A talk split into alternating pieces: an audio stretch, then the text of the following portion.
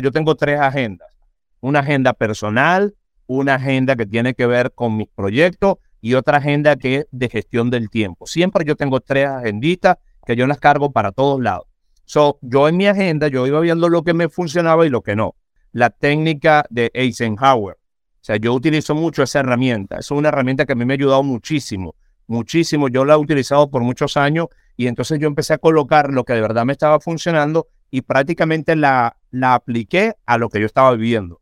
No como Eisenhower la hizo, sino a lo que yo estaba viviendo. Ya va, esto no me está dando dinero, esto me está quitando dinero, esto más bien me hace perder el tiempo. Y Vive una vida extraordinaria. Este podcast es para personas que están listos para llevar su vida al siguiente nivel. Esos locos que se salen del molde, las ovejas negras, los rebeldes que elevan la barra, que cambian paradigmas, que están en busca de su propósito. Esos breakers que eligen vivir en expansión. Mi misión es acercarte a las herramientas y estrategias para fortalecer tu mentalidad y crear una vida en tus términos, a vivir una vida extraordinaria. Yo soy Ana Paola Miranda, bienvenidos. Hola y bienvenido a un episodio más de Vive una vida extraordinaria. El día de hoy tuve conmigo a Alexander Vázquez. Él es un experto en desarrollo personal y emprendimiento quien ha ayudado a mucha gente a lograr el éxito en sus vidas. Es un exitoso abogado internacional, autor de tres libros, speaker, consultor, inversionista en bienes raíces y CEO de V-Team y Kig. Ha aparecido en reconocidos medios como The New York Times, American Tribune, Top Stories, Breaking News y Orlando Reader. En este episodio hablamos del triángulo del éxito, cómo convertirte en el producto por el que la gente quiera pagar, la importancia de rodearte de gente mejor que tú, equilibrio y valores versus sistema de creencias. Espero que disfrutes de esta entrevista tanto como yo.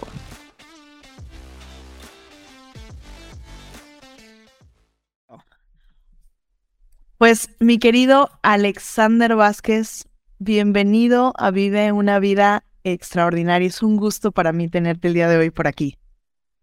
El gusto es mío. Perdóname que tanto que cuadramos y cuadramos y nunca podíamos este, hacer este, este encuentro, pero ya se nos dio la oportunidad y aquí estoy para lo que tú quieras. Me encanta, ¿sabes? Yo amo compartir con gente que está en constante crecimiento. Eh, nos conocimos en noviembre del año pasado en West Palm Beach y cuando nos conocimos, la verdad es que eres un hombre que tiene una luz indescriptible, tienes una luz que irradia, pero además lo compartes con los demás. En esa ocasión recuerdo que estabas junto con tu socio, también Javier, un tipazazazo, un hombre eh, increíble. Y recuerdo que estábamos en la fila, estábamos por entrar ya al, al evento de en persona de Tony Robbins. Y hoy tú has construido a esta persona con influencia, con impacto, con presencia en varios países, y admiro cómo has llevado a este, a este ser humano, a este Alexander, durante todos sus procesos, pero me gustaría poder conocer un poquito más a profundidad.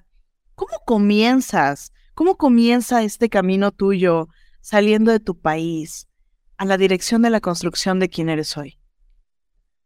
Bueno, mira, para empezar, pues yo creo que todo se debe mucho a, a mis creencias. Eh, por mucho tiempo he trabajado lo que son las creencias. Eh, creo en el poder de Dios, en el poder infinito de Dios. Creo en el que fuimos creados por un propósito. Creo que no fuimos creados para ser uno más del montón, sino para ser esa luz, como tú lo decías, lo decías al comienzo. A mí siempre me ha gustado ser luz en medio de la oscuridad. Pero cuando llegué en este país, esa luz empezó a apagarse.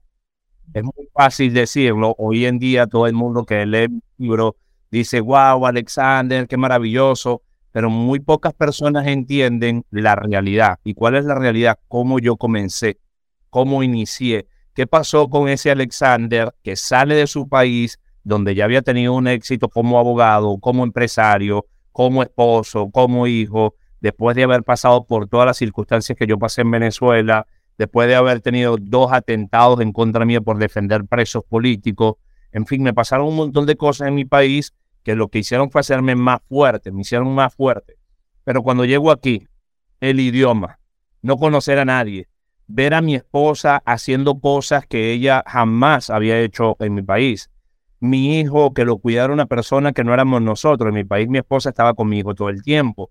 Todas estas cosas causaron un toque en mi vida que, o sea, te lo cuento. Y esto yo lo cuento abiertamente, a mí no me da pena decirlo. Yo me iba a la orilla de la playa a llorar, a llorar, porque era difícil. Yo trabajaba haciendo Uber, yo trabajaba haciendo tortas, y yo buscaba la manera de poder hacer una cantidad de dinero que me ayudara a emprender en algo, porque llegué sin dinero aquí. Nosotros llegamos aquí con 3.500 dólares y luego ese dinero entre rentar el apartamento y sacar un vehículo a crédito, que es lo primero que uno hace aquí, nos quedamos como con 300 dólares nada más en la cuenta para ir a hacer un mercado y empezar la vida aquí.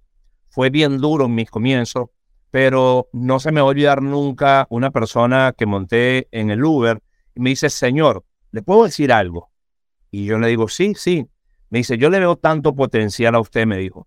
Pero yo veo que usted está como esas plantitas que están en un matero, ahí que ellas nunca van a crecer y nunca van a poder echar raíces largas porque están en un matero. Usted debería de salir de ese matero y plantarse en esta tierra, porque esta tierra es buena, me dijo. Olvídese de Venezuela, me dijo. Olvídese de lo que usted era allá. Usted aquí ya no es abogado. Usted aquí ya no tiene maestrías, usted aquí ya no tiene especializaciones, usted aquí es una persona común y corriente. Reaccione. ¡Wow!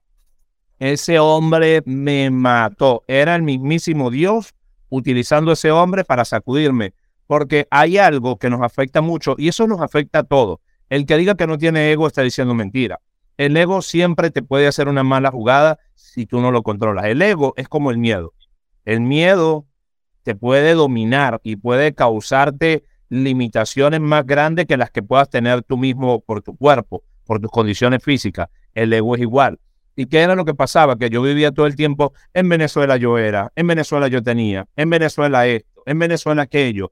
Y yo estaba solamente viviendo en el pasado. Pero ese día, ese hombre me sacudió y me dijo, ya, tú no eres nada. Me recuerdo que llegué como a las 8 de la noche a mi casa y mi esposa estaba cansada porque mi esposa trabajaba de housekeeping y llegaba bien cansada. Yo le digo, mi amor, levántate porque te tengo que decir algo. Y a mí dice, ¿qué pasó? Digo, mi amor, he tomado una decisión. Ya no nos vamos a devolver a Venezuela porque yo todavía seguía con la mentalidad de que si Venezuela cambiaba, yo regresaba a mi país. Y le digo, ya no nos vamos a regresar a Venezuela, vamos a agarrar y vamos a empezar a proyectar. Mañana quiero que me acompañe, vamos a ir al banco, vamos a ver qué hay que hacer aquí para comprar la primera casa porque no voy a seguir pagando renta y vamos a ver qué negocio podemos montar. Y mi esposa me mira como que, ¿y este qué le pasó? Y mi esposa me hace así, me toca así, ¿no? A ver si tenía fiebre o algo. Le dije, suéltame que de verdad estoy bien decidido, tú me conoces, que cuando yo tomo una decisión, eso no tiene reversa. Y a mí dice, bueno, lo que tú digas. Nos fuimos al otro día al banco y en el banco cuando yo llego yo pensaba que era muy fácil, como en mi país. Me dicen, necesitas tener dos declaraciones de impuestos, necesitas tener un trabajo full time, que te den, necesitas tener cierta cantidad de dinero. Y yo le dije, no, no podemos comprar casa ahorita, pero empezamos a planificar. Y en medio de esa planificación, que fue lo que yo hice, y creo que es lo que más me dio fuerza a mí, empezar a entender las reglas de Estados Unidos. Cómo funciona el dinero en Estados Unidos. Cómo funcionan los préstamos en Estados Unidos. Cómo funciona el mundo de los negocios en Estados Unidos. ¿Y qué fue lo que hice? Empecé a estudiar sobre impuestos, empecé a estudiar sobre préstamos, empecé a estudiar bienes raíces y por ahí comenzó ese trayecto. Tomé la decisión de abandonar de hacer Uber y buscar un trabajo que no importa que fuera más fuerte, pero que me generara más dinero en menos tiempo y yo poder tener un fondo de ahorro para iniciar mi primer negocio. Y eso fue lo que hice cuando pasé al mundo de la construcción. Entro al mundo de la construcción y de ahí, eso es otra historia muchísimo más larga. Ahora, cuando comienzas en este proceso específicamente, que dices, voy a tomar la decisión, ya tienes la sacudida, porque sin duda, claro, estamos, cuando estamos viviendo en el pasado y cuando estamos utilizando el filtro del retrovisor para tratar de manejar, pues vamos chocando, ¿no? Vamos chocando absolutamente con todo, no podemos avanzar, es el único tiempo en el que no podemos hacer algo.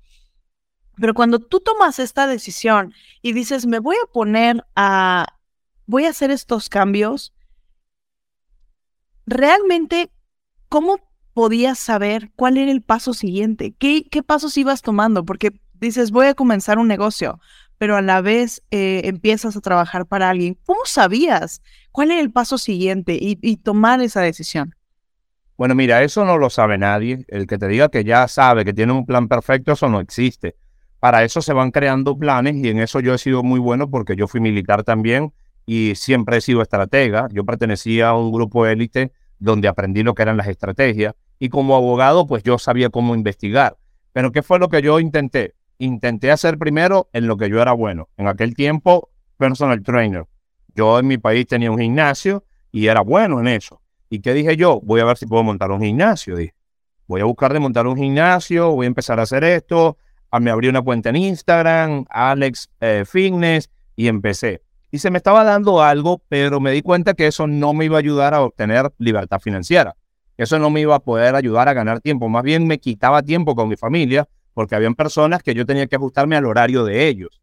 Y entonces empecé a dejar eso como que solo para los fines de semana, como un part-time, y me dediqué al área de construcción, porque algo que yo sí pude observar en este país es que las personas que trabajaban en el área de construcción eran personas que eran sólidas económicamente, o sea, que ganaban buen dinero. El problema cuál es? Que esas personas que ganan demasiado dinero no tienen hábitos positivos y terminan botando todo el dinero. ¿En qué lo votan? En comprarse un vehículo que ni siquiera lo disfrutan. En comprar ropa que ni siquiera usan, porque toda la semana andan con el uniforme del trabajo.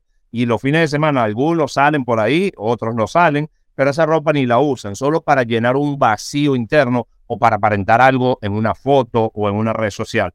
Pero cuando yo llego al mundo de la construcción y yo tengo mi planificación, a mí siempre me gusta tener, yo tengo tres agendas. Una agenda personal, una agenda que tiene que ver con mis proyectos y otra agenda que es de gestión del tiempo. Siempre yo tengo tres agenditas que yo las cargo para todos lados. So, yo en mi agenda, yo iba viendo lo que me funcionaba y lo que no, y iba tachando. Yo utilizo mucho lo que es la, la técnica de Eisenhower. O sea, yo utilizo mucho esa herramienta. Es una herramienta que a mí me ha ayudado muchísimo, muchísimo. Yo la he utilizado por muchos años y entonces yo empecé a colocar lo que de verdad me estaba funcionando y prácticamente la, la apliqué a lo que yo estaba viviendo. No como Eisenhower la hizo, sino a lo que yo estaba viendo. Ya va, esto no me está dando dinero, esto me está quitando dinero, esto más bien me hace perder el tiempo. Y empecé a eliminarla y buscar. Cuando empecé en electricidad, yo dije, ok, esto da dinero, porque yo no aprendo bien a hacer esto. Y ahí fue cuando empecé a hacer un curso de electricidad que duró seis meses y era todos los sábados. Mientras que mis compañeros estaban de fiesta o pasando, dicen en México, la cruda, yo estaba en clase yo estaba metido de lleno en clase. Abrí mi primera compañía y es gracioso porque mi primera compañía, mira, es que a mí todo se me fue dando. Cuando tú ya sabes lo que quieres, las cosas se te van dando, o sea, tú lo atraes, eso viene, te convierte en un imán.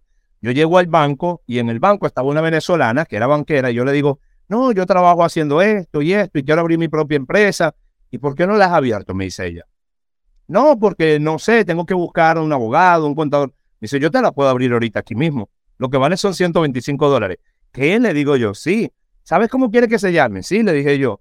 Y ella agarra y empezó literal ahí en su computador y me dice, ya está lista, te va a llegar un documento, cuando te llegue ese documento, me avisa porque hay que sacarte el, el EIN, que es el Employer Identification Number de las empresas. Y oye, y se me dio, yo ya tenía una empresa, ya estaba trabajando electricidad, lo que me hacía falta era una oportunidad. Hasta que se me da la oportunidad con un gringo, yo con el inglés escaso que tenía para ese tiempo, empiezo a hablar con él hasta donde yo podía y el hombre me dice, oye, te puedo dar una oportunidad, puedes hacer este proyecto. Y me da mi primer proyecto. Ahí Javier, que tú lo conociste, él, trabajaba conmigo en ese tiempo, no era socio mío todavía. Y entramos, éramos cuatro personas nada más. Y fuimos dándole, y fuimos dándole, después nos convertimos en ocho. Pero algo que yo siempre, creo que eso es como como la habilidad más fuerte que yo tengo es aprovechar el tiempo. Yo, a mí no me gusta perder el tiempo. Yo siempre estoy leyendo o estoy participando en algún curso o estoy recibiendo mentoría. Tú me conociste donde Tony Robbins. Yo he pagado mentorías con Tony Robbins, con Robert Kiyosaki, con Brian Tracy, con Margarita Paso. ¿Por qué?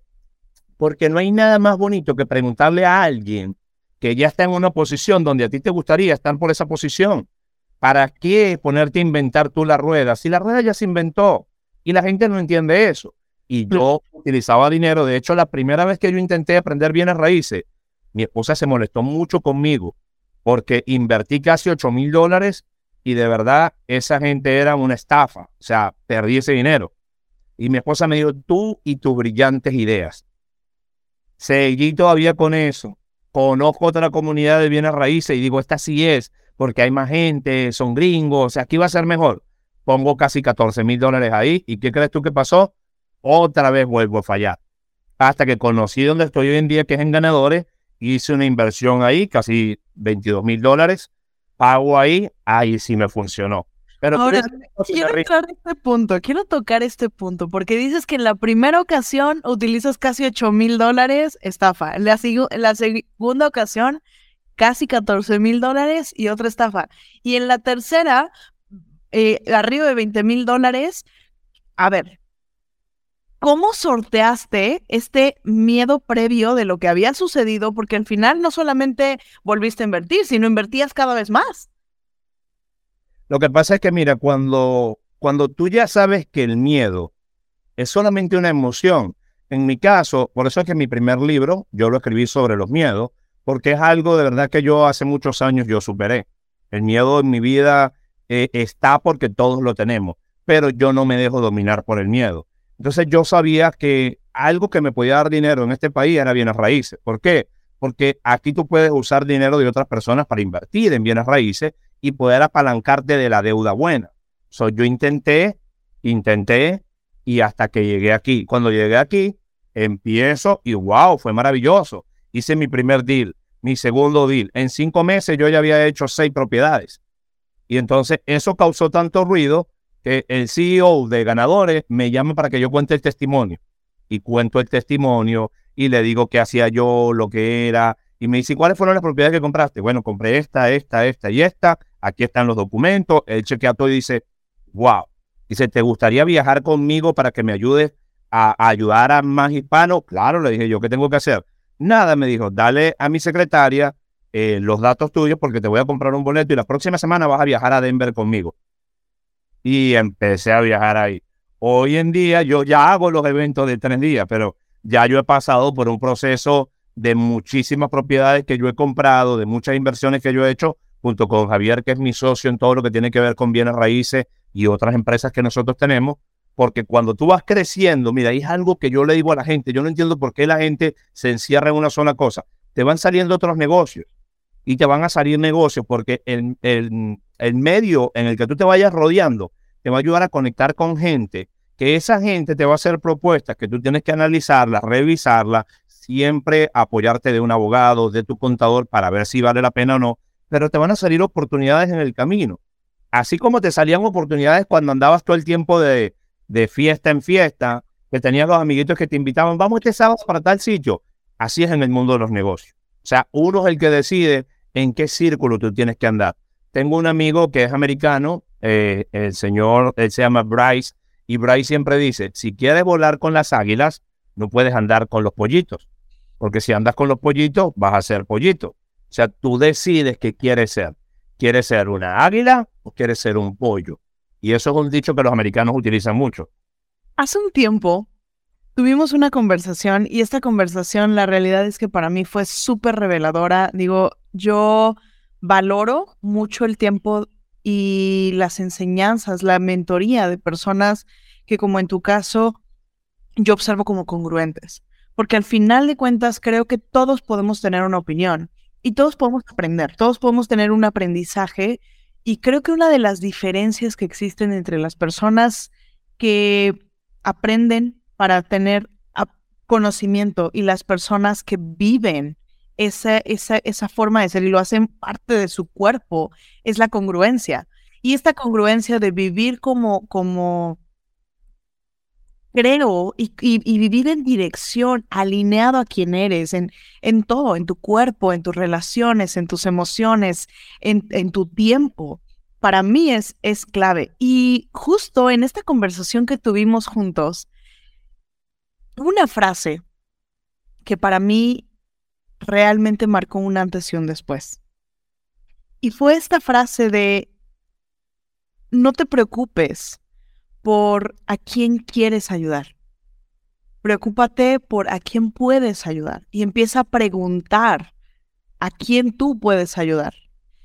Y para mí fue tan clave esa frase porque creo que muchas veces estamos tratando de perseguir el objetivo.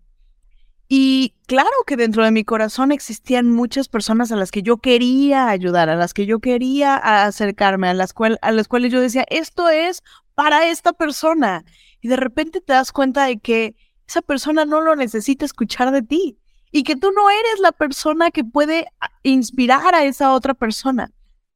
Yo quiero preguntarte, en este proceso en el cual te vas convirtiendo y empiezas a inspirar a otras personas, ¿cómo identificaste que esas eran las personas a las cuales tú querías servir y continuar eh, inspirando? Bueno, mira, eso es bien bonito que tú me lo preguntes. Hace, hace tiempo yo leí una historia de una oruga. Una oruga estaba moviéndose ya casi para salir la mariposita y una niña ve el proceso. Y la niña le dice a su papá, papi, papi, mira, pobrecita, vamos a ayudarla, quiere salir. Y el papá le dice, no, hija, no lo podemos hacer, pero espérame un momento y ya te voy a explicar por qué no. El papá se va a hacer otras cosas y la niña, curiosa, agarra y le hace una fisura a la envoltura de la oruga. La oruga termina cayendo, que ya se iba a convertir en mariposa, pero cae al piso y se muere. Cuando el papá llega, le dice, hija, ¿qué hiciste? Ella le cuenta lo que él hizo y el papá le dice, hija, no podías haber hecho eso. Porque eso que tuviste que estaba peleando era para fortalecer sus alas. Y al fortalecer sus alas iba a poder salir de ahí volando. Lo que tú hiciste fue acelerar su proceso y mira lo que pasó. Cuando yo leí eso, yo entendí. Sumado a eso, hay un libro, no sé si lo has leído, de uno de mis autores favoritos, Robin Sharma, él escribió El monje que vendió su Ferrari. Y en ese libro dice, cuando el alumno está listo, el maestro aparece. O sea, no es primero el maestro, no es que a quien tú quieras ayudar. Mira, y fue un error que yo cometí mucho en mi compañía. Mi compañía creció tanto que ya, estábamos cerca de ser 70 personas. Y yo quería crear una escuela de líderes para yo formarlo. ¿Qué fue lo que ocurrió? Nada, que no tenían el interés. Cuando la persona no tiene el interés, se nota. Yo ahora mismo tengo un reto de 66 días. Se inscribió un montón de gente en el reto, gratis, completamente gratis, solamente para ver a cuántas personas tú puedes ayudar y para yo ir aprendiendo cada vez más de que no es a los que yo quiero ayudar, es cuántos quieren ser ayudados. ¿Ves? Es cuántos quieren la oportunidad. Y entré ahí y ahora si tú ves en, mis reuniones que las hago una vez a la semana con ellos y les pongo tareas diarias, 17 personas. Solo 17 personas están constantes ahí haciendo las tareas y todo. Los demás, los demás como que no, como si no existieran. Algo que es gratis, un reto de 66 días, donde yo estoy pegado con ellos one on one. Esta mañana yo hablaba con una de las chicas que ella tenía miedo a manejar, no le gustaba manejar, cada vez que salía a manejar su estómago empezaba a rugirle y tenía que hacer una parada de emergencia. Resulta que ya la niña ya no tiene que parar de emergencia. Ya superó eso, era un miedo. Eh, son cosas que de verdad no tienen nada que ver con nosotros, con nuestras capacidades. Pero ¿qué vi yo en ella? El deseo de aprender, el deseo de superar ese miedo, el deseo de crear hábitos positivos. Cuando tú ves ese tipo de personas, entrégales todo, entrégale todo.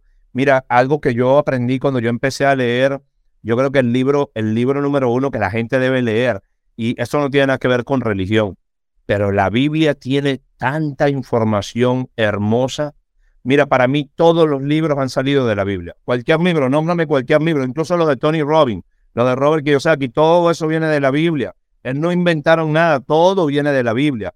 Jim Rohn, todo lo que él habla, todo viene de la Biblia.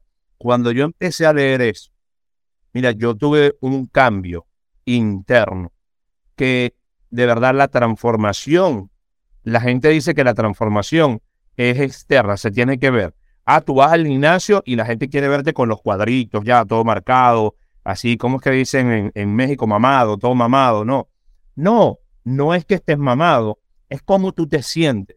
Yo voy al gimnasio no por verme más guapo, no, no. Yo voy al gimnasio por salud, porque a mí me da muchos beneficios hacer ejercicio, incluso beneficios en la mente.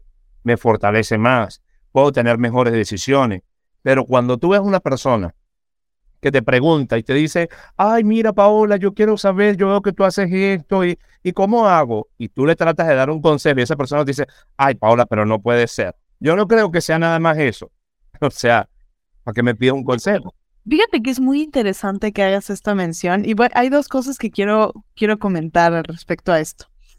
El primero es que creo que muchas veces como seres humanos nos enfocamos en la estrategia, ¿no? Queremos la estrategia, la mejor estrategia, el cómo, cómo. Y la realidad es que vamos a hablar específicamente del cuerpo.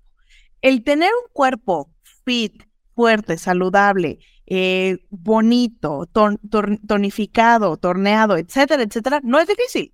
La realidad es que la estrategia existe.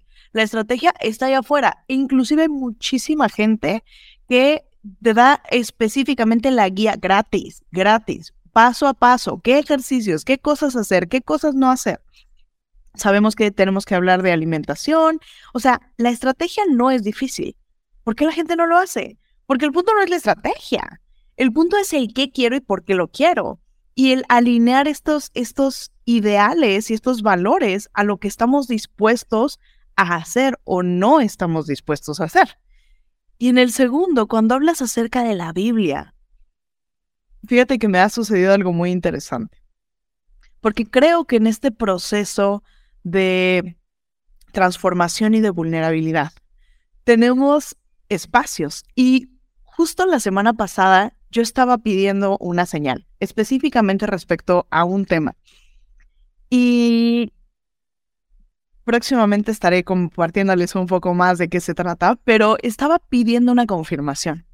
Y yo algo que me sucedía cuando era niña era yo tomaba la Biblia, mis papás siempre fueron muy cristianos y, muy enfocados en esta parte de la religión, y yo antes tomaba la Biblia y realmente la Biblia me hablaba. Yo podía decir, estoy sintiendo y viviendo esta situación, dime algo. Tomaba la Biblia, abría la Biblia y encontraba un versículo en, en referencia y que me daba tranquilidad y me daba paz. Yo siempre me sentí muy conectada.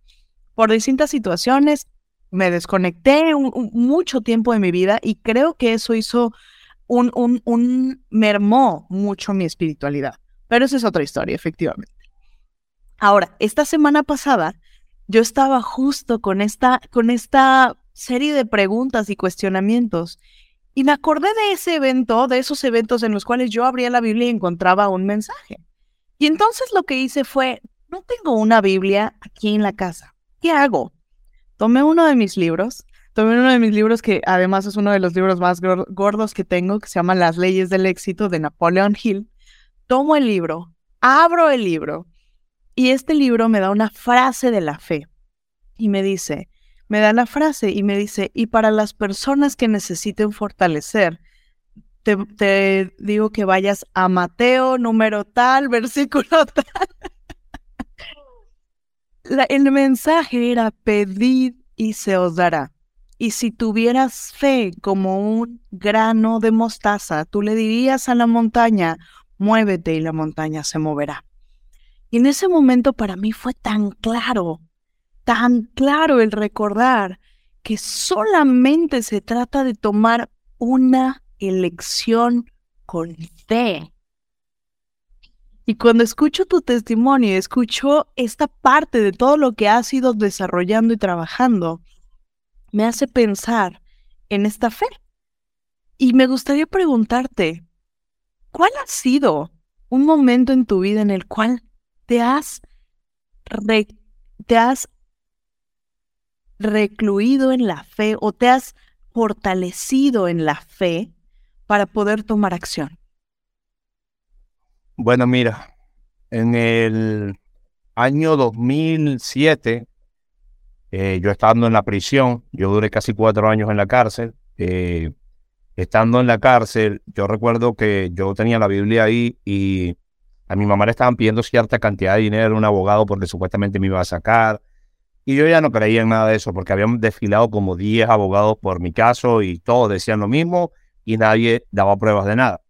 Yo recuerdo, yo caí preso un 19 de marzo. Ese fue el día que yo caí preso, el 2005. Entonces yo agarro la Biblia y mi mamá tenía que desprenderse de un dinero que más bien ella podía usar para otra cosa. Yo dije, no, yo voy a preguntar primero aquí. Y voy a abrir, porque supuestamente con lo que mi mamá iba a pagar me iban a sacar de la cárcel. Y yo digo, donde yo abra la Biblia, el versículo 19, ese versículo eres tú diciéndome lo que yo tengo que hacer. Yo retando a Dios. Y yo vengo y abro la Biblia y la abro en el libro de los Hechos, capítulo 5, y el verso 19 decía, y el Señor enviando un ángel de noche abrió las puertas de la cárcel. ¡Wow! Wow. ¡Wow! Y yo le dije a mi mamá, mamá, ya no tienes que pagar nada, tranquila, Dios me va a sacar de aquí. Claro, en ese tiempo mi mamá me tomó de loco, que yo estaba loco, pero como yo tenía que firmar para aceptar el abogado y yo no firmé, pues ella no tuvo que pagar nada. Unos meses más tarde, la abogada que yo tenía, ella renunció a mi caso, me dejó solo. O sea, yo estando sin abogado, cambian al juez, yo tenía una juez, y el juez un día me manda a llamar y me dice, oye, usted no debería estar aquí. Qué raro que usted todavía esté aquí, me dijo. Hable con su familia y que le consigan esto, una carta de residencia, una oferta de trabajo, y yo le voy a dar un beneficio para ver cómo se porta usted, me dijo. Y yo de verdad sí, mandé a buscar todo. Pues resulta que en junio del 2008 me llega a mí la libertad a las 8 de la noche, sin tener abogado. Yo no tenía abogado y me llegó la libertad. Eso fue como decir mi, mi amarre con Dios, con la palabra, con creer que todo lo que está escrito ahí se puede utilizar en la vida de uno y eso me cambió a mí la vida. Siempre cuando tengo un problema, es más, tú conoces a Javier, Pregúntale a Javier cómo resolvemos los problemas, él y yo. Cuando tenemos un problema, él dice, Alexander, ¿qué dice la Biblia de eso? Y siempre, nosotros hemos tenido situaciones en alguna de nuestras empresas y Javier siempre dice, Alexander, ¿qué dice la Biblia de eso? ¿Qué tenemos que hacer? Y siempre las decisiones las tomamos basado en lo que dice la palabra. Porque yo creo que cuando una persona es íntegra, cuando una persona es honesta, cuando una persona es sincera, le va mejor. Mira, y eso es en todo. En el amor, si tú quieres tener una buena relación de pareja, tienes que ser honesto. No trates de aparentar ser algo solamente para que tu pareja se sienta bien. No, si tú eres lo que eres, te tienen que aceptar como eres, con defectos, con virtudes, con todo. Tú no tienes por qué cambiar. Ay, yo no puedo hacer esto porque a mi pareja no le gusta. ¿Cómo? Mira, mi esposa, la gente, la, gente de mi esposa le dice, ¿cómo tú haces para soportar a tu marido que es tan pasado? Porque yo conozco a alguien y de una vez estoy con juegos y eso. El otro día vino una amiga de mi esposa para acá y le digo, oye, yo ya sé que, eh, cuál es el ejercicio que más tú haces en el gimnasio. Y mi esposa, pasado, respete, porque la chica es, ¿sabe? Está muy apoderada. Entonces yo diría, ¿cuál es el ejercicio que tú haces? La acababa de conocer y mi esposa me dice, papi, usted me hace pasar una pena. Y la gente dice esto, pero ella me conoció así. Y para mí, mientras que tú no le hagas daño a nadie, tú no tienes por qué cambiar algo. O sea, sé natural, vive feliz y no le hagas daño a nadie. Fíjate que me llama la atención cuando hiciste el comentario acerca de las reglas, ¿no? Que eh, lo que hiciste inicialmente fue comenzar a ubicar cuáles eran las reglas del juego en Estados Unidos, las, las reglas del juego del dinero. Porque creo que mayoría de las veces, mayoría del sufrimiento de la gente tiene que ver con el no saber las reglas. Estamos en el, el juego de la vida y entramos y muchos es como, ¿cuál es la siguiente, cuál es el siguiente movimiento? Porque no tengo ni idea de cuál sea la regla. Entonces, o no conocemos las reglas, o han jugado el, juego con ciertas reglas y han perdido, o han jugado las reglas incorrectamente y han ganado. Entonces creo que esta diferenciación entre poder conocer las reglas y ahorita vuelves a mencionar esta parte de saber las reglas del juego en todas las áreas es importantísimo es vital para poder tener un, un, para poder tener éxito al final de cuentas. Si quieres salir ganando, que creo que esa es un, un, una clave. Mayoría de la gente entra al juego de la vida sin tener una visión de ganar. Es que no saben lo que quieren para empezar. Mira, hace rato yo publiqué algo en mi cuenta de Instagram y yo le pregunto a la gente, ¿quién eres? ¿Dónde estás? ¿A dónde quieres ir? pero no es lo que tú quieres ser porque tu papá quiere que tú seas eso. No es lo que tú quieres ser porque tu esposa quiere que tú seas eso. O, o porque la sociedad quiere que tú seas eso. No, es quién eres tú verdaderamente cuando nadie te ve. Hoy me dieron un regalo en el gimnasio, me, dieron, regalaron esta gorra en el gimnasio. Yo me tuve que cambiar de gimnasio y algo que yo acostumbraba a hacer porque yo tuve gimnasio, yo sé lo que se siente, es yo limpio, porque yo sudo mucho, yo limpio donde yo hice ejercicio y recojo las mancuernas.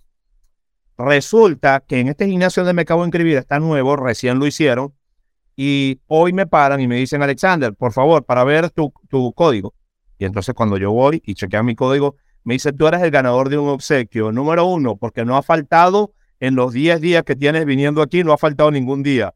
Y número dos, porque hemos visto que tú limpias el área donde estás haciendo. Y yo, ¿cómo ustedes saben eso? Mírame. Y me agarraron y yo estaba entre los sorteados. Si yo no hubiese ido hoy, que no quería ir hoy, te lo confieso, porque tenía esta reunión contigo, tenía una reunión en la mañana con los contadores y no quería ir, pero yo dije, no, yo tengo que ir, porque si yo hablo de hábitos, yo tengo que ser ejemplo de hábitos.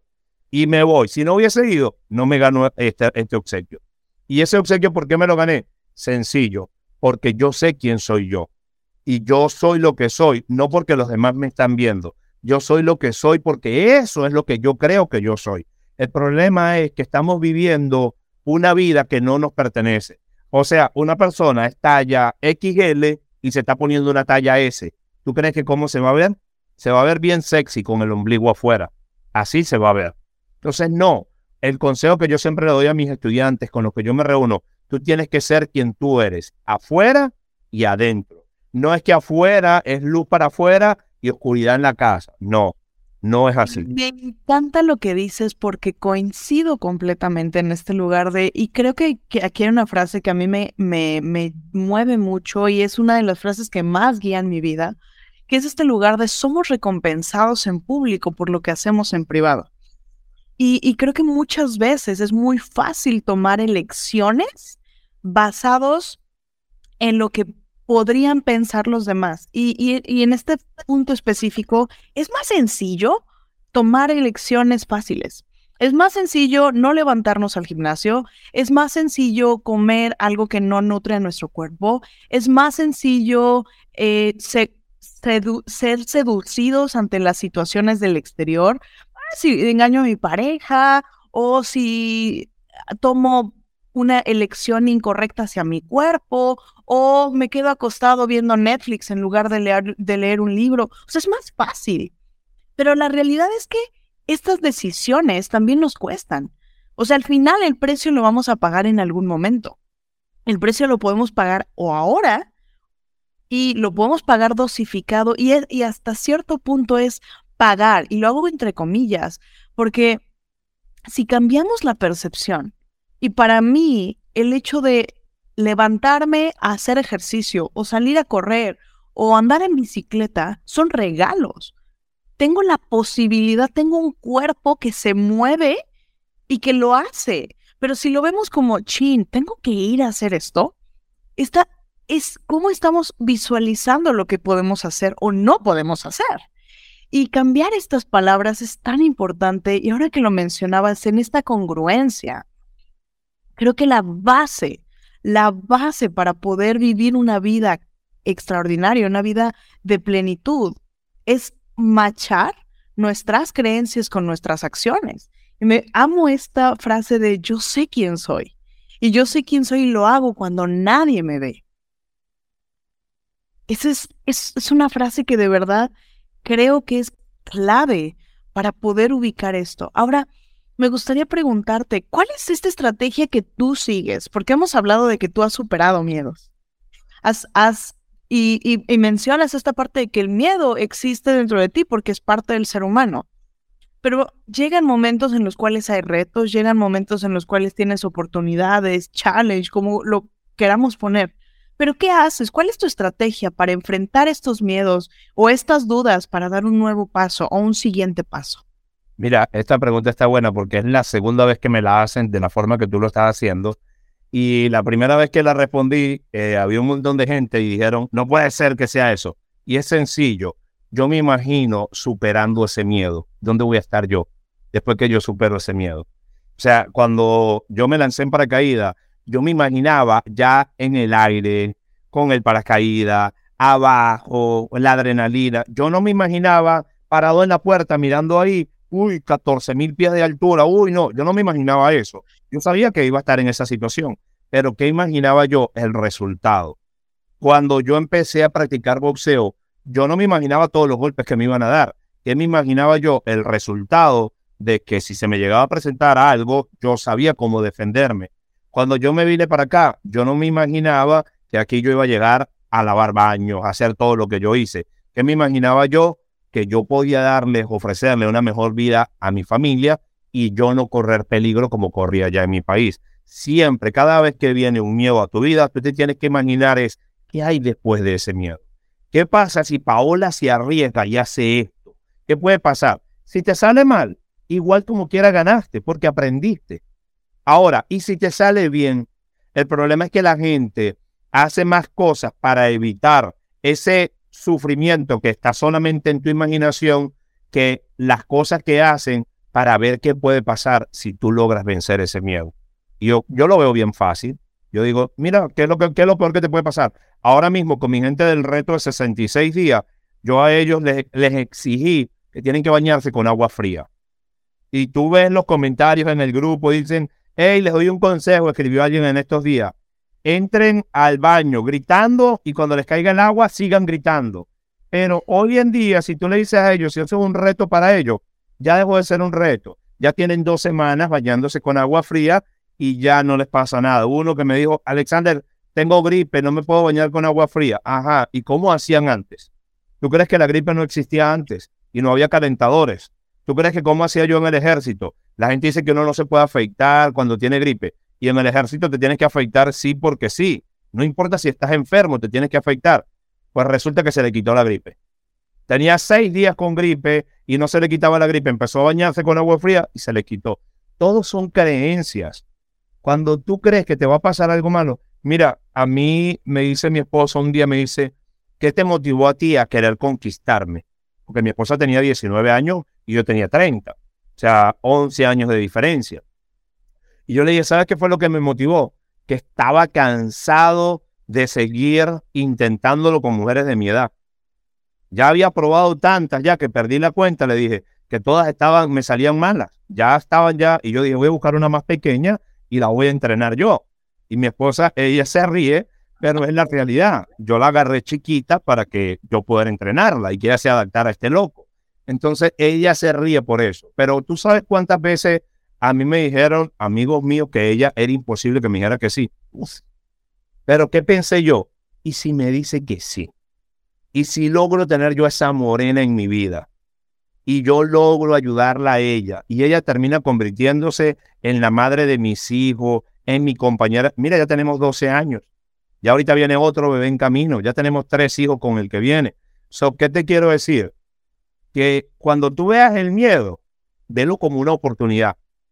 No como algo ahí de que, ay, ¿qué me va a pasar? No, chica, dale. Mira, por eso que uno tiene que aprender de los niños. A los niños, uno lo que más se tiene que enfocar a los niños cuando están pequeños es en evitar que no se maten, que no se mueran. La niña mía, cuando tenía dos añitos, se me tiró a la piscina. Gracias a Dios que yo me regresé, porque Dios cuida a mi hija, si no, no estaría con nosotros. Se tiró a la piscina, no conocen de eso. Y se tiró y se me estaba ahogando. Y yo llegué, la saqué, y la rescaté y mi esposa estaba lavando el baño y no se había dado cuenta que la niña estaba en la piscina ahogándose. ¿En qué momento crees tú o desde qué espacios tú crees que el ser humano comienza a tener miedos? Mira, yo creo que los miedos vienen fabricados por nuestros padres. Los primeros maestros, yo creo que tienen un doctorado en infundir miedo a, a los niños, los padres.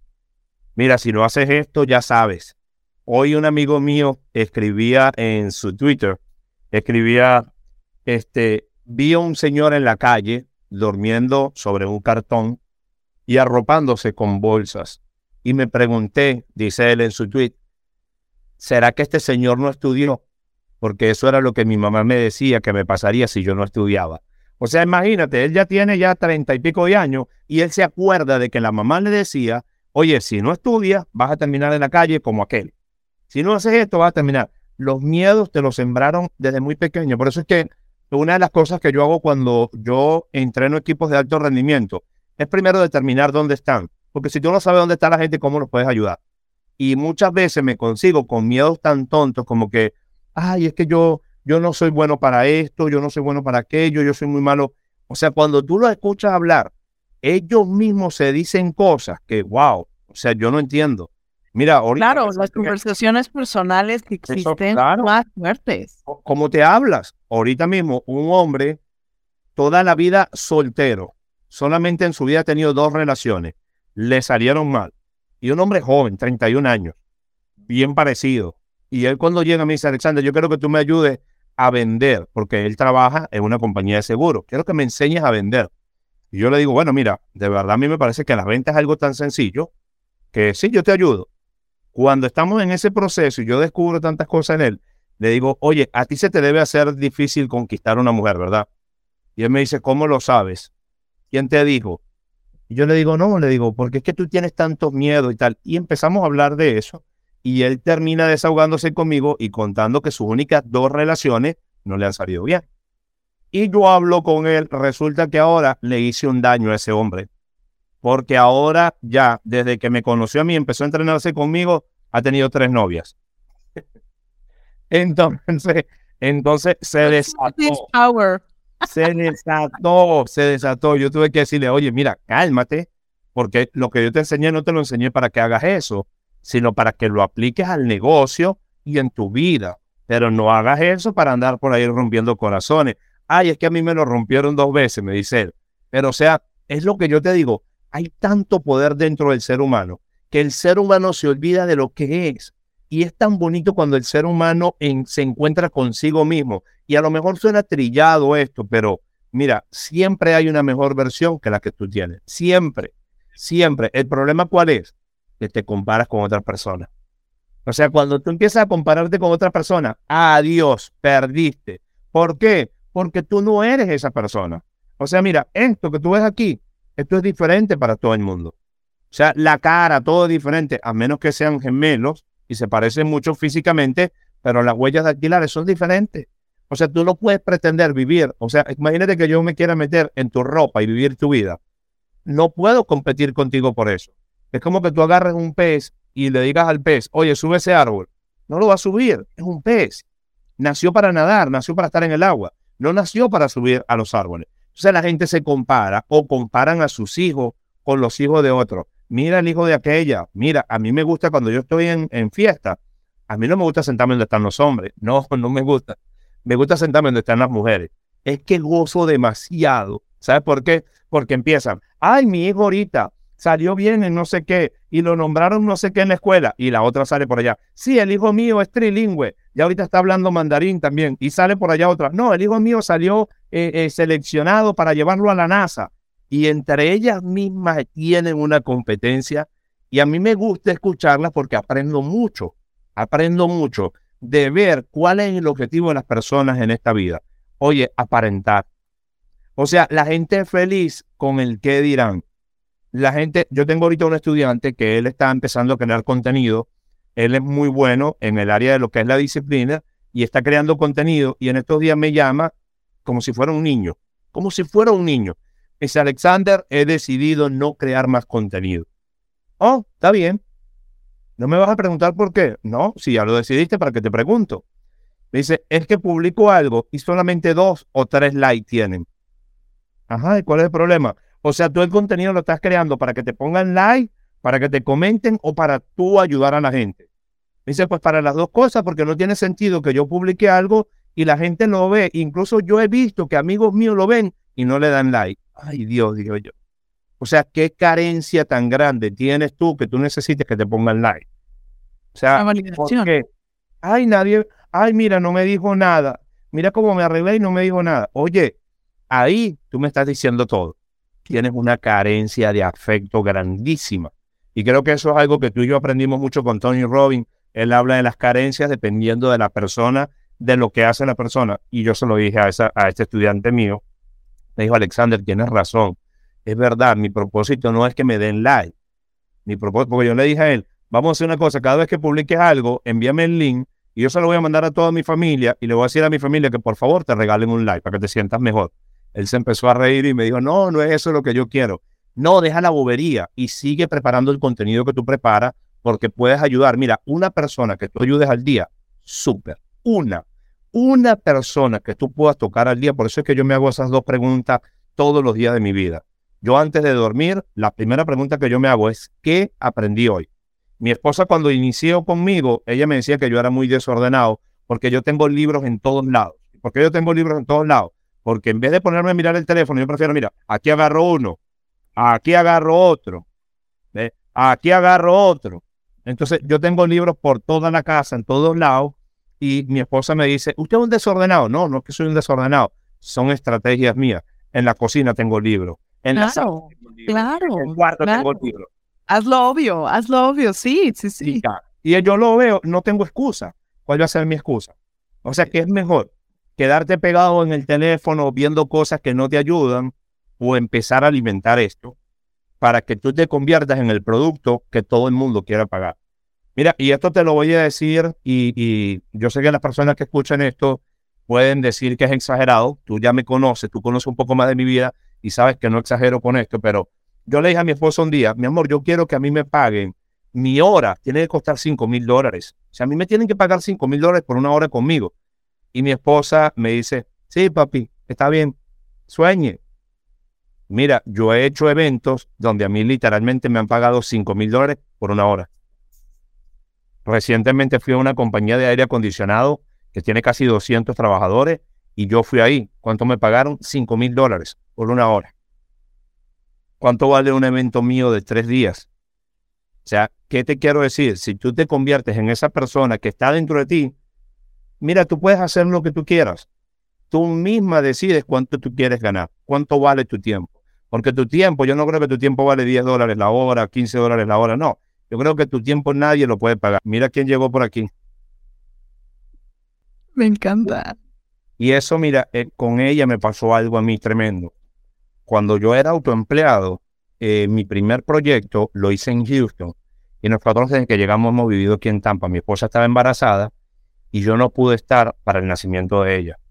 Porque cuando le pedí permiso a los gringos con los que yo trabajaba, me dijeron, te puedes ir, pero no regreses nunca más. Y me tocó tomar una de las decisiones más difíciles. 15 días después, yo conocí a esa preciosa niña. Wow. Pero teniéndola en mis brazos, ¿sabes qué dije yo? Yo le prometí a ella que yo iba a hacer hasta lo imposible por ser el dueño de mi tiempo y que este país no me hiciera ser un hombre diferente a lo que yo era en mi país. Y hoy, hoy por hoy, yo ando con ella a todos lados, ella me acompaña a los eventos, o sea, disfrutamos, vamos al cine juntos, yo salgo a comer con ella, la invito a comernos un helado. Y yo creo que Dios es tan bueno que me permitió ahorita tener un cuarto hijo que viene en camino para que yo pueda estar ahí en el nacimiento con él y sanar esa herida, porque de verdad a mí todavía, y mi esposa me dice, ya, o sea, no fue porque eres un mal padre, fue porque te tocó quedarte trabajando, porque si no ibas a perder todo. Pero yo creo que hay tantas personas viviendo eso ahí afuera, que si de verdad se dieran la oportunidad de dar un cambio a su vida, y yo no les voy a hablar de que hagan bienes raíces, de que hagan criptomoneda, de que, no, no, no, es de que hagas lo que a ti te gusta hacer, pero que tengas una transformación y te conviertas en un profesional, no en una persona común y corriente, porque mira, con cualquier cosa que tú hagas, tú puedes hacer dinero si lo haces bien. Si tú estás en equilibrio, y en equilibrio hablo del control de tus emociones, que yo sé que no vamos a tocar ese tema hoy porque el control de las emociones, eso lleva mucho tiempo ponerse a hablar de eso, pero es que tú puedas canalizar quién tú eres. El problema es que la gente ni siquiera sabe quién es. La gente se viste con franelas que tienen un apellido diferente atrás. O sea, yo he visto gente, mujeres que atrás dice Messi, y ella no se llama Messi.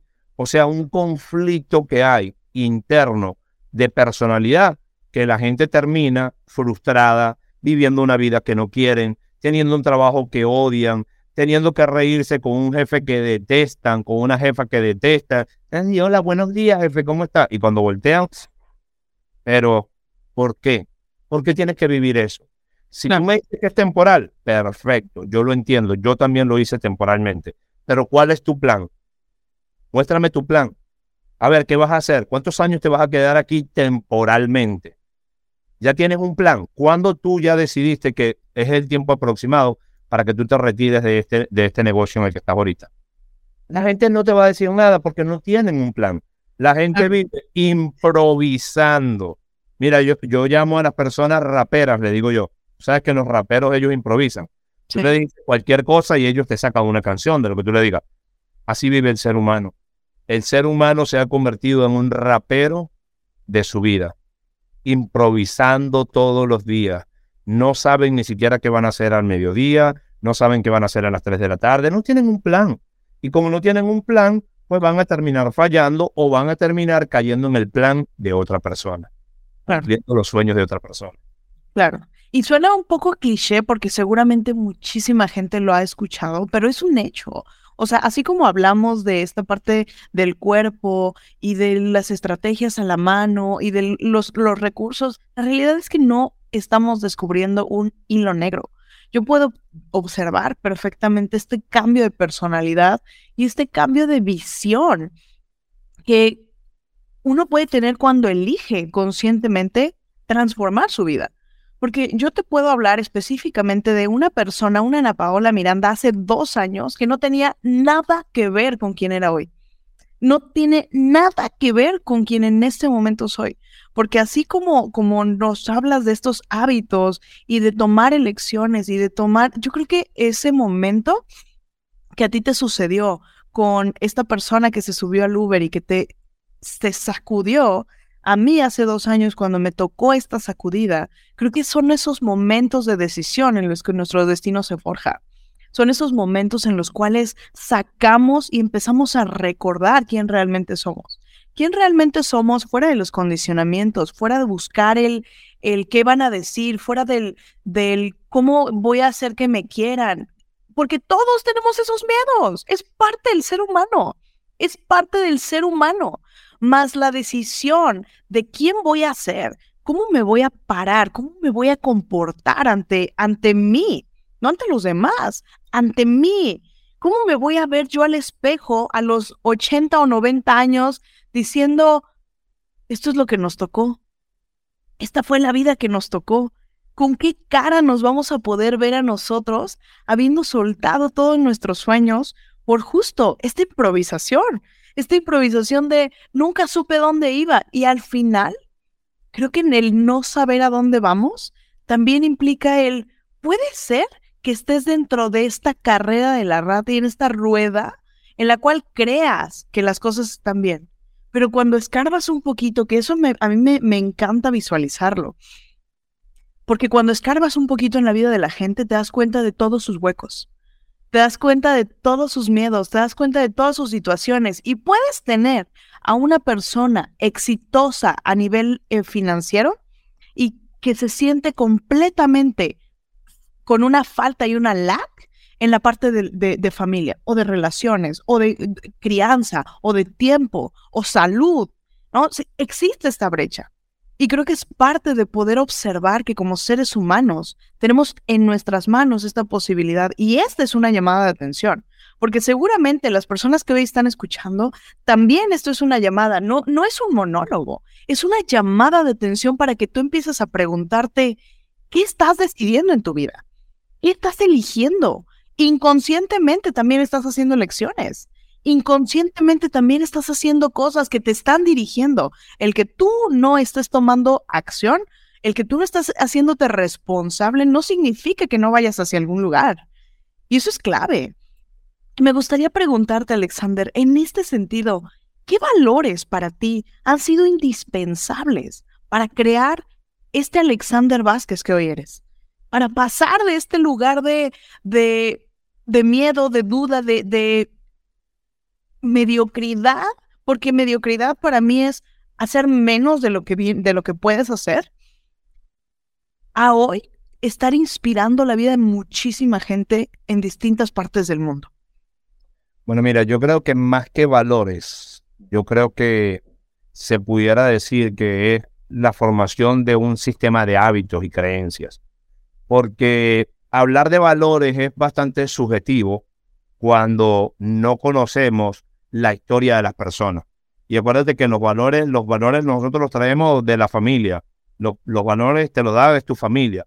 So, yo siempre cuando entro con grupos de alto rendimiento, yo trato de separar lo que son los valores y empiezo con lo que es el sistema de creencias. O sea, ¿qué es lo que, lo que Paola puede hacer por ella?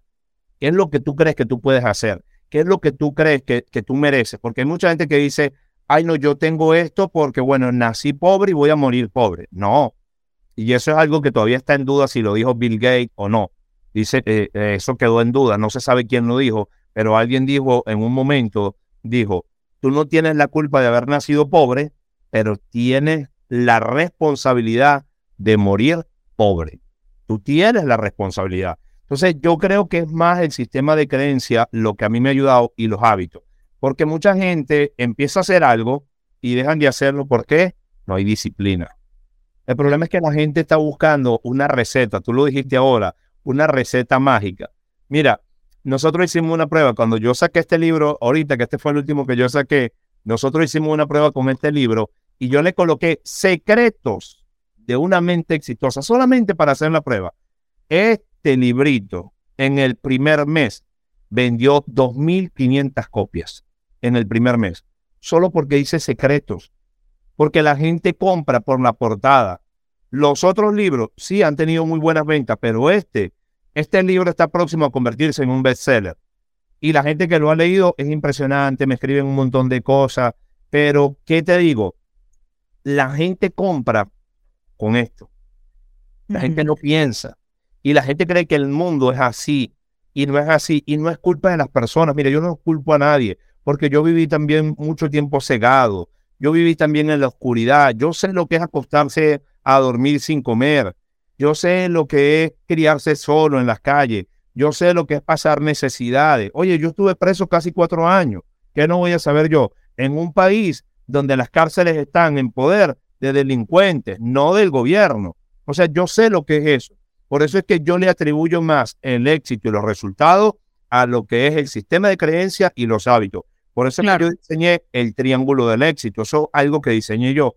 ¿Y qué es el triángulo del éxito? El triángulo del éxito, yo en varios videos lo he explicado, pero el triángulo del éxito no es otra cosa que hablar de cuál es la característica número uno de una persona exitosa, en la autoestima. Una persona realmente exitosa tiene autoestima. Porque para mí, y eso es algo que yo he discutido por mucho tiempo, para mí no hay autoestima alta o autoestima baja. Para mí la autoestima se tiene o no se tiene. Pero eso de que baja autoestima, a veces cuando yo veo que la gente dice eso, yo, yo no discuto, todos, tú lo dijiste ahora, todos podemos tener una opinión, una creencia en base a algo y hay que respetarlo. Pero para mí, para Alexander Vázquez, ¿el autoestima se tiene o no se tiene? ¿Tú te quieres o no te quieres? Pero tú no me vas a decir, ah, yo me quiero. Me quiero poquito. No, yo me quiero bajito. No, no. Claro. ¿Te quieres o no te quieres? Y ya. Entonces, ¿qué es lo que yo puedo determinar? Que una persona de éxito es una persona con autoestima. El problema es con las demás personas que en la autoestima está encerrado en ese triángulo que yo llamo el triángulo del éxito, que está dirigido por qué? Número uno, por los miedos. La persona tiene miedo a enfrentar cualquier situación y eso lo bloquea y prefieren esconderse y que nadie se entere de los miedos que tiene. Número dos, los hábitos. Todos tenemos hábitos. ¿Qué son hábitos? Esas pequeñas cosas que tú haces desde el momento que te levantas. Tu forma de lavarte los dientes. Los médicos dicen que es así, pero ¿cómo lo hace la mayoría de la gente? Y no es así. Hay un médico que sabe por qué dice que es así, pero ya tú tienes el hábito de hacerlo de esa manera. Si te lavas la cara en la mañana, qué es lo que tú haces, a qué hora tú vas al baño, a qué hora tú comes, son hábitos. Si tomas café, si no tomas café, esos son hábitos. Ahora, cuando yo hablo de hábitos que te conducen al éxito, yo estoy hablando de ser disciplinado, de tener perseverancia, de terminar lo que empieza, porque mucha gente ha empezado conmigo mentoría, no la termina. Y me da tristeza, ¿no, Paula? Porque pagan un montón de dinero, pero no termina. Y yo le envío, y le he hablado a mi equipo de abogados y le digo, oye, ¿puede pasar algún problema con esto? No, porque tú le has enviado todo el tiempo los correos, has estado llamándolo y no pasa nada. Ellos incumplieron con la condición mínima que tenía. Y la gente no lo hace. Por eso es que yo, y lo decía ahorita en una entrevista que me hicieron, yo los cursos no los vendo, yo los regalo. ¿Por qué yo los regalo? Porque la gente no hace nada con los cursos. ¿Tú sabes cuántos cursos hay gratis online? Mira, miles, millones de cursos gratis. Y la gente no hace nada con eso. Lo que verdaderamente te va a dar un cambio a ti son estas tres cositas de las que estoy hablando. Número uno, vencer los miedos. Número dos, la creación de hábitos positivos. Y número tres, gestión del tiempo. Cuando yo escribí mi segundo libro, 13 claves para gestionar tu tiempo de manera efectiva, yo lo hice porque descubrí en la comunidad donde yo me muevo, donde yo soy uno de los mentores, yo descubrí que la mayoría de la gente, la excusa número uno que ponen es, no tengo tiempo. No tengo tiempo. Estoy muy ocupado. ¿ocupado en qué? A ver, muéstrame tu agenda. A ver, ¿ocupado en qué? No tienen ni siquiera una agenda. No saben qué van a hacer el martes de la semana que viene. No tienen una planificación. O sea, no saben gestionar el tiempo. Yo no creo que tú tengas más horas que otra persona. Yo tengo las mismas 24 horas al día. ¿Y cómo es que yo puedo hacer tantas cosas a la vez? Ahí dice, ay, porque usted tuvo suerte. Suerte. Mira, Seneca dijo en un momento, dijo, la suerte es cuando la preparación coincide, se encuentra con la oportunidad. Y eso es algo que a mí no se me va a olvidar nunca. O sea, la suerte para mí es, hey, prepárate, porque cuando venga la oportunidad, ahí es donde tú estás listo. Pero si tú no te preparas, no estudias, no te conoces, no tienes un plan de vida, la gente no tiene un plan de vida. Mira, en diciembre a mí me da risa todo el mundo poniendo el mapa de los sueños. Quiero esto, quiero esto, y todo lo que quieren no es para ellos. Lo que dicen que quieren, lo quieren es para que otra persona los vea. Hace unos días un, amigo mío me dice, Alexander, tú hablando tanto de finanzas y ahora botaste el dinero comprando esa camioneta. Oye, no sabes lo que estás hablando. Esa camioneta no me costó nada, es un beneficio contributivo que me da a mí el gobierno aquí en Estados Unidos por las empresas que yo tengo. Yo puedo comprar un vehículo que pese más de 6 mil libras y depreciarlo el 100% de mis impuestos. Como él no lo sabe, lo que hace es criticar, juzgar y hablar de cosas que no tienen sentido. Y me encanta cómo vuelves a tocar este punto del conocer las reglas nos permite hacer uso correcto de las situaciones. Porque en este momento tú estás hablando, tú te metiste a prepararte, te metiste a prepararte a aprender de todos los temas, cómo funcionan los impuestos, cómo funciona la economía, cómo funciona el lugar en donde estás, para poder utilizar esos beneficios, porque al final los beneficios están a merced pero depende de quién los use o quién no los use. Mira, yo hago esta pregunta y te la voy a hacer a ti. ¿Los ricos crearon las leyes para quién? Para mí es para todos. O sea, al final de todos. Ahí está, es que es la misma ley. ¿Y qué es lo que la gente dice? Para los ricos. No, es para todo el mundo, no hay una ley para los ricos y una ley para los pobres. No, el problema es que la gente pobre, y cuando hablo de pobreza no estoy hablando de dinero, estoy hablando de pobreza mental, de pobreza mental, de decir, ah, yo no le voy a pagar a ese contador porque está cobrando mucho dinero. Ah, pero si le vas a pagar a uno que está, está colocando una declaración de impuestos todo mal, porque le está diciendo un montón de mentiras y lo está colocando ahí. Eh, cuando tengas un problema y te vistan de naranja, ahí vamos a hablar. En vez de pagarle a uno que sabe y te va a educar y vas a aprender. Porque el buen ciudadano no es el que no se mete con nadie, el buen ciudadano es el que cumple con las leyes. Ese es el buen ciudadano. Claro, completamente, completamente. Ahora, en este sentido, tú tienes un, ya has utilizado muchos recursos y herramientas que vas llevando para mantenerte, porque al final es una construcción constante. ¿Qué recursos y qué herramientas utilizas para mantenerte constante, disciplinado y en constante crecimiento? Porque creo que estamos muy familiarizados con este término, eh, tú y yo, desde el mundo de Tony Robbins, que es CANEI, que es el Constant and Never Ending Improvement. Y creo, soy una fiel creyente de que no podemos, lo que no crece, decrece. Y no podemos dejar de avanzar y de movernos. ¿Cuáles son tus recursos y herramientas? para ese sentido? Mira, una de las metas que yo tengo, y estas metas son anuales mías, es de poder entrenarme, capacitarme con personas que estén en un nivel mucho más alto que el mío. Y yo siempre voy revolucionando. Ahorita actualmente se me venció lo que era mi mentoría con Brian Tracy, pero la aproveché al máximo. ¿Por qué la aproveché al máximo? Porque es un hombre con una capacidad, con un conocimiento increíble. Tony Robbins todo este año estoy en entrenamiento con él. Algo que yo aprendí y me lo enseñó Natividad Andrade, que en paz descanse, uno de mis mentores. Eh, él me dijo a mí un día, me dijo, Alexander, tú siempre tienes que buscar ser el peor del grupo con el que tú te rodeas. ¿Cómo así? Le dije yo. O sea, el día que tú te empieces a rodear de gente que solo aplauda, ay, Alexander, el mejor, el número uno, el más exitoso, tú vas a dejar de crecer, porque te vas a acostumbrar a los aplausos. Tú tienes que estar en una posición donde tú no quieras ni hablar porque te encanta lo que estás escuchando. Y eso es lo que yo hago. O sea, yo he invertido cientos de miles de dólares en mi preparación. Ahora, para los que están viendo este programa y dicen, ah, no, ya se me echó a perder. Ahora, ¿cómo yo hago? Si yo no tengo cientos de miles de dólares, no puedo hacer nada. ¡Pum! Voy a pagar ahorita, no voy a ver este podcast. No, te estoy diciendo que en el inicio, ¿cómo me apoyaba yo? Con los libros. O sea, tú no me vas a decir que no puedes ni siquiera agarrar un libro. Ay, no me gusta leer un audiolibro. Ay, tampoco me gusta ponerme eso, un video, tutorial, o sea, un podcast como este. Busca, busca una guía. ¿Qué quieres hacer tú? Algo que tú dijiste ahora es cuando la persona ya sabe quién es y a dónde quiere ir. ¿Qué es lo que tienen que hacer?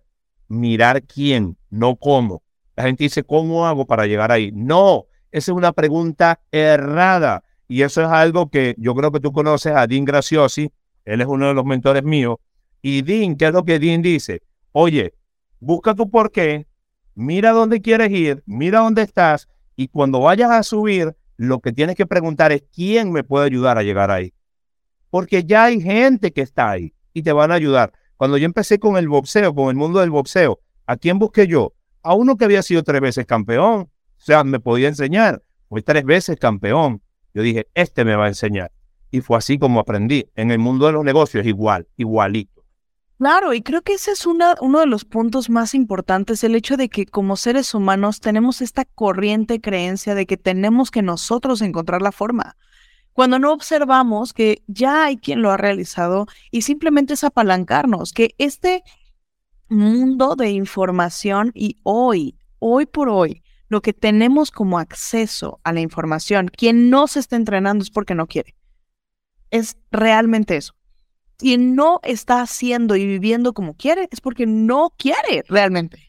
porque para, mí fue más difícil porque yo tenía eran cassette cuando yo inicié con Jim Rohn.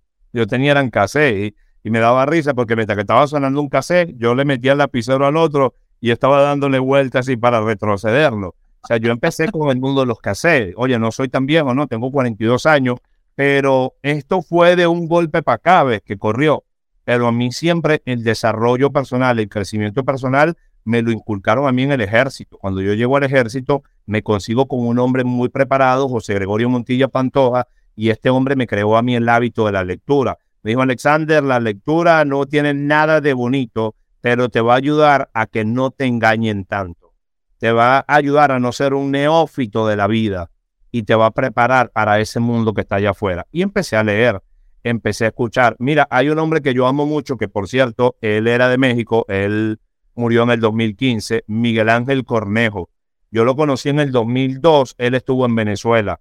Oye, yo quedé enamoradísimo de Miguel Ángel Cornejo. Para mí es el único latino que ha podido influir a todo el mundo porque Miguel Ángel Cornejo estuvo en Asia, en Europa, Suramérica, Centroamérica, Estados Unidos, y ese hombre me cambió la vida a mí. O sea, yo estar en una conferencia de él en Caracas, en Venezuela, para mí fue una experiencia, solo 22 añitos tenía yo, y conocí a ese hombre. O sea, para mí, ese fue uno de mis primeros mentores, Miguel Ángel Cornejo. Que la próxima semana te voy a enviar, porque la, sale el episodio con Don Ángel Mérigo, y él, justo dentro de sus anécdotas, nos cuenta un momento en el cual Miguel Ángel Cornejo y él están en, un, en el lanzamiento de un autor y Miguel Ángel hace alusión a, a Ángel Díaz Mérigo como su mentor. Entonces, es un igual un tipazazo, un ser humano increíble y me llama mucho la atención esta, esta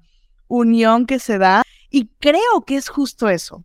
Yo me doy cuenta ahorita que estás mencionando esto, cómo todo está interconectado. O sea, y yo sí este, esta visualización hace unos días con, con una amiga, le decía, fíjate de los guías y los líderes, específicamente desarrollo personal. No, no hay 100 nombres, hay 10 nombres que están conectados e interconectados uno con el otro. Y realmente todos tienen una misma línea. ¿qué sucede? ¿Por qué creemos que vuelvo? Tenemos que inventarnos el hilo negro para aprenderlo cuando realmente es observa, hazlo parte de ti, vívelo, porque no es lo mismo aprender como conocimiento y aprender desde, ay, leo y tengo una frase y sí, mi, mi libro se ve súper bonito lleno de frases. No, vívelas, vive las frases, conviértete en esa persona y vive todos los días esa, esa persona que eres. esa persona que eres. Y vuelvo a recaer en, este, en esta frase que, me, que nos das tú hace un momento. Yo sé quién soy. en el saber quién eres, implica qué hábitos estás haciendo, qué hábitos estás tomando, cómo te estás cuidando, cómo te estás tratando, cómo tratas a los demás, cómo te pones enfrente de los demás. Todo eso es tan importante, es tan vital. Mi Alex, yo quiero preguntarte, ¿qué consejo tú le darías a una persona que quiere vivir una vida extraordinaria? Mira, el consejo es que viva su vida y no viva una vida para otra persona. Que empiece a trabajar en sí, a creer en sí mismo y empezar a fortalecer las habilidades que ya tiene, porque el problema es que la gente se enfoca en las debilidades en vez de fortalecer las que ya tienen las habilidades. Oye, todos fuimos eh, bendecidos con diferentes talentos. Si tú no tienes un talento, ¿para qué te vas a mortificar? Si hay un talento que te falta, contrátalo. Yo tengo gente que es muchísimo mejor que yo en los negocios y yo los contrato. ¿Por qué? Porque no estoy interesado en aprender lo que ellos hacen, pero sí conozco un poco de ese tema. Mi contador, el señor Henry Aldana, una maravilla. Él es un máster en lo que es la parte de contabilidad pero yo lo contrato a él. ¿Por qué? Porque él es muy bueno. Yo no estoy interesado en aprender eso, pero conozco, por lo menos cuando él habla conmigo, yo le entiendo, porque me eduqué para eso. No pretendo ser un contador, no quiero ser un CPA, pero yo tengo gente a mi alrededor. Esas personas que quieren empezar, empiecen, número uno, descubriendo quiénes son verdaderamente. No lo que la gente opina de ti, no que lo que dice tu mamá, lo que dice tu papá, lo que dice tu esposo, y yo hablo mucho de eso porque la mayoría de los estudiantes que yo tengo son mujeres y son mujeres que han sido muy maltratadas porque sus esposos no las valoran, las quieren menospreciar, porque hay un miedo, hay una misconcepción del hombre que cuando una mujer descubre el potencial que hay en ella y se vuelve independiente, lo vayan a dejar. Por eso es que el hombre, la manera de dominar a la mujer es mantenerla sumisa y que la mujer nunca tenga autoestima. ¿Para qué? Para doblegarla. Y eso es algo que yo siempre trato en mis grupos de, dejarlo bien claro, porque todos tenemos la misma oportunidad. Pero si tú te enfocas a vivir la vida que tu esposo quiere, la vida que tu prometido quiere, la vida que tus hijos quieren, o sea, tú no estás viviendo tu vida. Y te lo aseguro, Paola, y eso tú lo sabes porque ya nosotros, eh, no es que estamos viejos, pero ya tenemos cierta experiencia en lo que es el ámbito del amor, los negocios, en varias cosas. Y va a llegar un momento en que debe ser bien horrible, y es algo que yo eso yo lo llevo tatuado aquí en el pecho, de que yo nunca quiero decir qué hubiese pasado si yo hubiese hecho esto. Yo prefiero hacerlo. Y si me sale bien, lo celebro. Y si me sale mal, pues es otra enseñanza más, una cicatriz más para el tigre, no se ve mal. Pero sí, yo creo que lo más bonito que yo le puedo decir a todas las personas que han estado con nosotros hasta este momento, que hagan de su vida lo que siempre han querido hacer sin hacerle daño a nadie. Cuando tú no le haces daño a nadie y eres feliz, te vas a ver así como se ve esta mujer que hoy en día nos acompaña aquí, que todo el tiempo tiene una sonrisa, una energía bonita, que se preocupa por la comunidad, por ayudar a la comunidad y vas a irradiar una luz que donde llegues, todo el mundo va a querer saber quién eres tú. Pero ¿cómo tú le dices a alguien quién eres cuando tú mismo no sabes quién eres? Y esa es la realidad. Es verdad.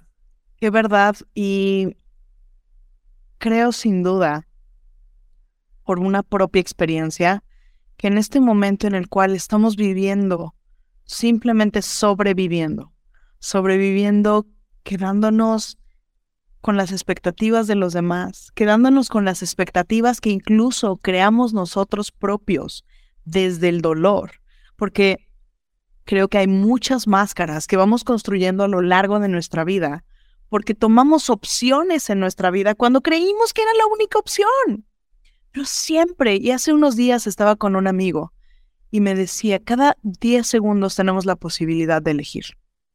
Y creo que en este momento, estas palabras, este, esta enseñanza tan rica que nos puedes permitir tener de tu experiencia de vida, de cómo has salido adelante en las situaciones, también nos permite observar y poder elegir desde otro lugar.